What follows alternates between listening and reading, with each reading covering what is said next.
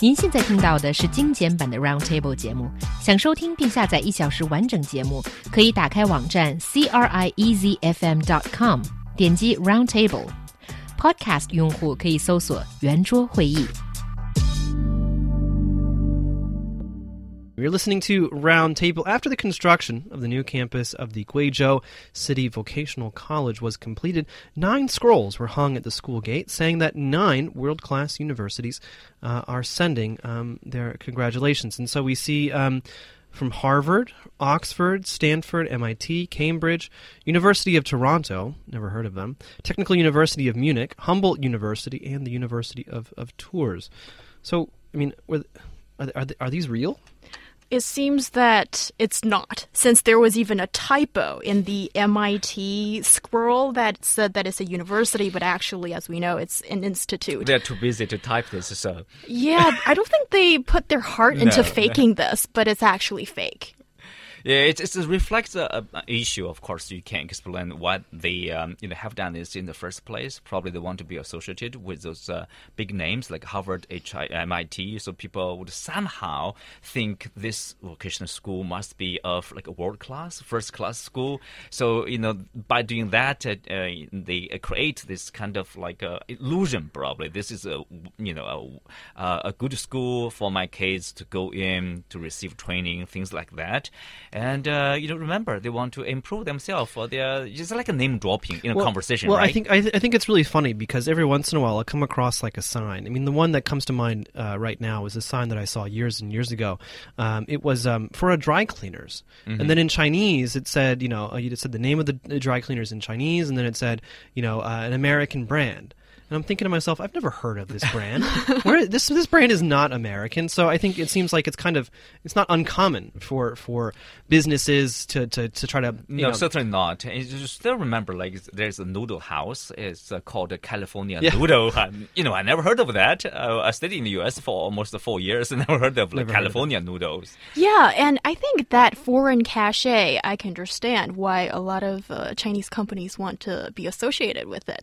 But with this this one, it is a school. And I just didn't expect our schools to go so far as to fake a credential to make themselves look better. Well, what do you think? I mean, is this, as some people say, a blind worship of foreign top universities?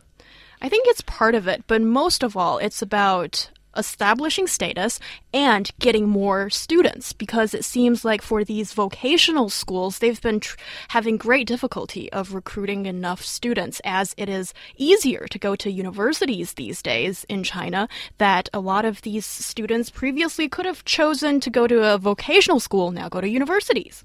Well, good point. I think uh, the, the, thing is like, of course, right now, based on the stories, you know, we don't really even know uh, is it from the local government officials, is it from the uh, school administration? So it's like a, becoming a mystery. Uh, the things like it is basically lying. Uh, that practice should be held accountable. The, the unfortunate part is like everybody would view it, you know, as like you know, nobody just laughing at that. Nobody pays serious serious attention. Um, you know, in a, I would say in a normal situation lying should be punished, should be held accountable. but unfortunately, no, nothing will happen. Well, it's interesting because the vocational college is actually it's a joint uh, venture, I guess you might say, by the local district government and, and a private company, uh, and so like kind of like with the. Um, the dry cleaners thing it does, does seem as kind of you know standard practice these days for businesses to lie mm-hmm. about whether or not you know they're from like they have imported products or they have some kind of connection with uh, uh, foreign uh, businesses and, and institutions but to be honest like i'm kind of just waiting for someone you know, in the district office or, or with the school to be like to come out and say, no, no, no, it was only a joke, guys. We, we, we weren't being serious. Yeah, I would love to hear that. okay, if that's the answer, I think that's a good story.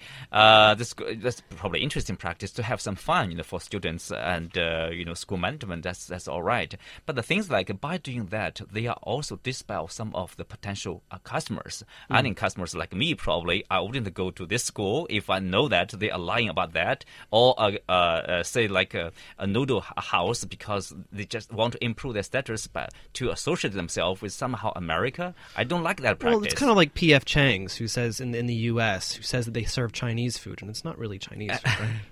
And also here, I think with these squirrels, I was really surprised to see this kind of advertisement still existing. I mean, for Qingduo, you were saying that you're not gonna buy this kind of advertisement. So to so wouldn't myself, but it seems like you know maybe their target audience is still believing in Well, maybe yeah, I mean, I just was- that that squirrel. must be true. I was going to say, I mean, you know, Shindua, people of your socioeconomic status, they're probably not going to be going to vocational university, go, go vocational schools, right? Uh, I, I tend to agree with you. I think it's a remember it's a local Mm-hmm. uh, vocational school, probably targeting the, that spe- special region. You know, um, you know, people are probably not that aware of this practice, and uh, people probably not that you know uh, well accessed to internet. Exactly, exactly. Certainly, we do need more support for vocational schools, but faking ties to foreign universities is not the way to go. You're listening to Roundtable. Coming up next, China's blood shortage has gotten so bad that some municipalities are imposing extra legal and offering incentives for blood donations. Do we need these heavy handed approaches?